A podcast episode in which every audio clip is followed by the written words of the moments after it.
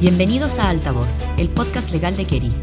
Aquí podrás informarte sobre los temas más relevantes del mundo legal en Chile, analizados por nuestro equipo de abogados.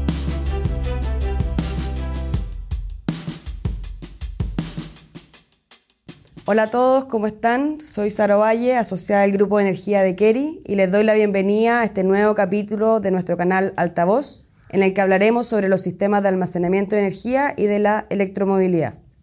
Como algunos sabrán, a fines del año pasado se publicó la Ley 21.505 que promueve el almacenamiento de energía eléctrica y la electromovilidad.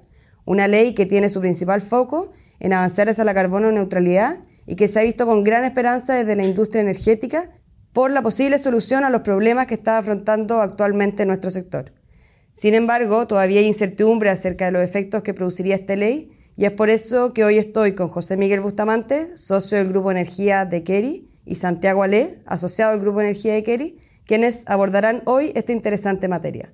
¿Qué tal, Santiago, José Miguel? ¿Cómo están? Hola, Sara. ¿Qué tal? ¿Cómo estás? Hola, Santiago. Hola, hola, ¿qué tal? Qué bueno, muy contenta de estar hoy con ustedes. Me gustaría dar inicio a esta conversación preguntándote a ti, Santiago, ¿qué son los sistemas de almacenamiento de energía? Para explicarlo de forma fácil, me, ayuda la, ley eléctrica que, lo define y básicamente dice que son equipamientos tecnológicos capaces de cuatro cosas. Primero, retirar energía del sistema eléctrico.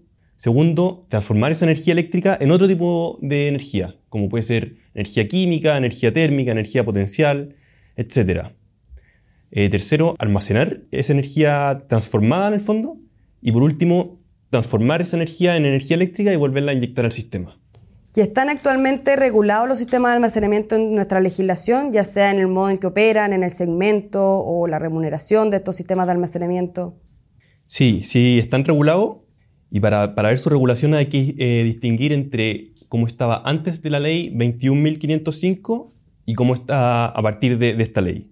Entonces, antes de esta ley, la primera regulación que tuvo fue la ley 20.936 que, que modifica el sistema de transmisión pero no, lo regula exhaustivamente, solo lo, define, que, es la definición que, de, la, que te comentaba antes, y un par, de, un par de cosas más, pero el detalle está a nivel reglamentario. Entonces hay tres reglamentos y cada uno regula una forma en la cual estos pueden operar y eh, remunerarse.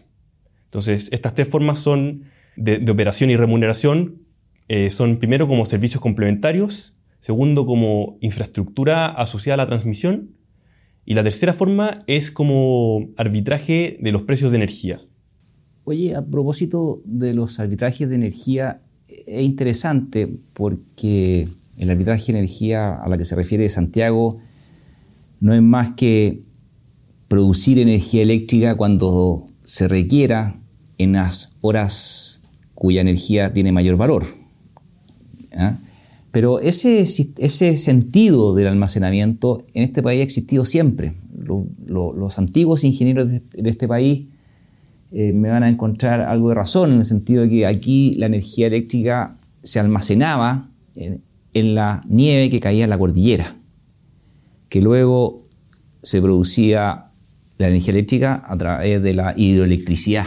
Pero el almacenamiento, si bien no era de la electricidad como la acaba de señalar Santiago, pero lo que se almacenaba era el recurso primario para producir la energía eléctrica. Después se construyeron embalses a partir de los años 60 en adelante, con el embalse de Rapel, después Ralco y muchos otros. Y ahí, y ahí la energía almacenada era el embalse y se producía la energía eléctrica a través de la hidroelectricidad cuando se requería la energía eléctrica en algunos momentos en que habían otras fuentes que no eran capaces de satisfacer instantáneamente la demanda. Entonces, en realidad, el almacenamiento como como generación es un concepto bastante antiguo que nosotros intuitivamente lo hemos tenido siempre aquí en, este país, en Chile, por la geografía que tenemos.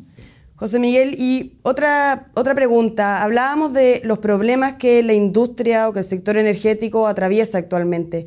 ¿Cuáles dirías tú que son los beneficios que los sistemas de almacenamiento aportarían o cómo impactarían positivamente en la generación de la energía? El momento que estamos viviendo hoy en Chile es que tenemos bastante energía renovable no convencional, capacidad instalada. En el norte mucha capacidad instalada fotovoltaica, eólica, en la, región del Biobío también.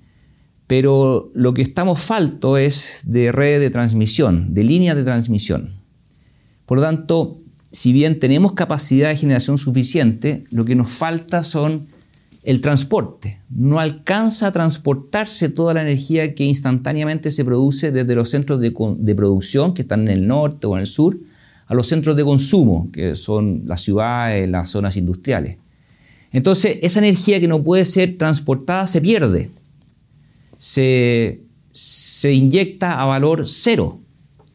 Y básicamente es una pérdida de valor brutal. Entonces, lo que hacen estos sistemas de almacenamiento es almacenar esa energía que no es posible inyectar a la red por su falta de capacidad.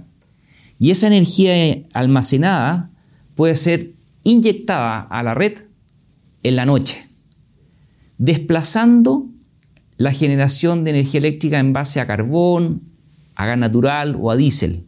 Esa es la gracia del almacenamiento, que te permite finalmente redistribuir en las horas del día la energía producida con fuentes renovables, aunque en ese minuto, en esa hora, en ese instante, no se esté produciendo porque se está inyectando la energía con, una batería, que en el fondo esto son una batería. Es una, y por lo tanto son súper complementarias al desarrollo de las energías renovables.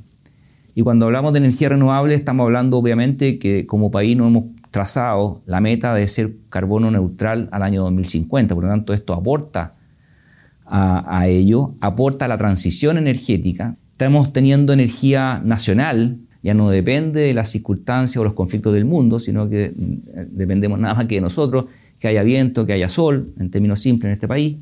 Por lo tanto, también eso, una, eso aporta seguridad, aporta suficiencia. Y esa te diría yo que, que, que, es lo importante en estos centros de, de estos, estos, sistemas de almacenamiento, que le, le debería dar una estabilidad en el precio, tanto en el día como en la noche en el largo plazo. Oye, Santiago, me acordaba que antes de iniciar este capítulo estábamos conversando sobre la relación entre la electromovilidad y los sistemas de almacenamiento y creo que es un tema que es interesante abordar en esta cápsula. ¿Cuál dirías tú que son los beneficios de eh, los sistemas de almacenamiento en este nuevo desarrollo de electromovilidad que está dando de qué hablar hoy día? Sí, eh, como tú dijiste al principio, esta ley 21.505 promueve, tanto el almacenamiento como la electromovilidad, pero de electromovilidad probablemente hay, son dos cosas principalmente, que uno es el beneficio de, con respecto a los permisos de circulación del auto eléctrico o vehículo eléctrico, y eh, lo otro es que permite a los vehículos eléctricos actuar como un sistema de almacenamiento eh, con el propósito de inyectar o retirar energía del sistema eléctrico. Pero esa sería la relación entre el sistema de almacenamiento y, los vehículos eléctricos. Me parece que es modesto los beneficios que otorga la ley para, para los vehículos eléctricos. ¿ah? Podrían ser mucho más agresivos esa política pública para una mayor penetración de vehículos eléctricos. ¿Ah? Eh, en carga, en distancia, en fin. Hoy día tenemos un Transantiago con buses eléctricos, fantástico, sin duda, que, es un gran avance. Ahora, se da una paradoja que esos buses circulan durante el día y cargan sus baterías durante la noche. Eh, y, durante la noche la energía eléctrica con la que cargan sus baterías son energía eléctrica producida esencialmente con centrales termoeléctricas, a carbón, a gas natural, en fin. Entonces, ahí tenemos, esa es la, función, esa es la, real función de una de las tantas funciones del sistema de almacenamiento, que es que tú puedes cargar batería al Transantiago el día de mañana con energía eléctrica almacenada cuya fuente primaria fue algún tipo de energía renovable no convencional. Entonces, esa es, eh, esa es la transición energética profunda en la cual eh, este país se está moviendo con ciertas dificultades, pero se está moviendo con mucha fuerza y ha sido un, país muy líder a nivel mundial. Eh, estas dificultades que estamos pasando en este momento yo creo que van a ser sorteadas, con más dolor, con menos dolor, pero van a ser sorteadas, pero, pero es de esperar que, que, la industria se mueva rápido al almacenamiento. Eh, entendemos que el gobierno va a licitar eh, unos sistemas de batería de almacenamiento de energía prontamente para dar un impulso. Así que sumado a la construcción en tiempo y forma de las futuras líneas eléctricas, eh, debiéramos razonablemente pensar que en, una década debiéramos, debiéramos tener un sistema de energía renovable bastante repartido en horas del día, tanto en el día como en la noche. Y eso sería fantástico.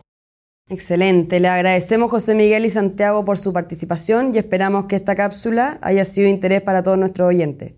Los dejamos asimismo muy invitados a seguir nuestro canal Altavoz disponible en Spotify. Muchas gracias a todos por acompañarnos el día de hoy. Muchas gracias.